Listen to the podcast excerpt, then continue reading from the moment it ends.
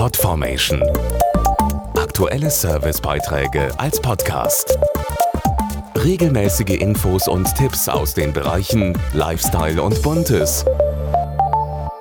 Wer hätte es gedacht? Männer haben ihren eigenen Schönheitstag. Am 3. Februar ist der Tag der männlichen Körperpflege. Ein guter Grund, sich einmal genauer anzuschauen, was Männer heute von Kosmetik erwarten und wie sie sich bei der Schönheitspflege von den Frauen unterscheiden. Wenn es um den täglichen Einsatz von Körperpflegeprodukten wie Duschgel, Shampoo oder Deo geht, gibt es kaum Unterschiede zwischen Männern und Frauen. Ganz anders ist das bei der Pflege der Haut, weiß Birgit Huber vom Industrieverband Körperpflege und Waschmittel. Also Männer, die wählen ihre Kosmetik ganz anders aus als Frauen. Frauen suchen ihre Hautpflege ganz bewusst, zum Beispiel nach ihrem Hauttyp aus, und dann genießen sie es, wenn sie die Haut reinigen und pflegen können. Männer, die greifen aber erst zu einer Pflege, wenn es wirklich ein Problem gibt. Und wenn die Haut zum Beispiel trocken ist oder spannt, dann nehmen sie ein Produkt. Und das muss dann aber schnell und sichtbar wirken.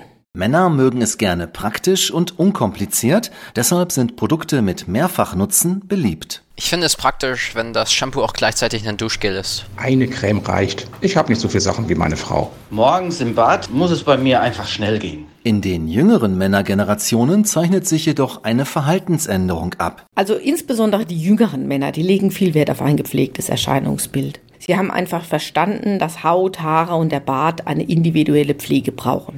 Deshalb benutzen sie auch mehr Cremes, Masken oder Peelings. Und sie sind auch bereit, dafür mehr Zeit zu investieren. Aus Umfragen wissen wir, dass jüngere Männer mit 49 Minuten täglich mehr Zeit im Bad verbringen als die älteren mit nur 35 Minuten. Mehr Infos auf ikw.org-schönheitspflege.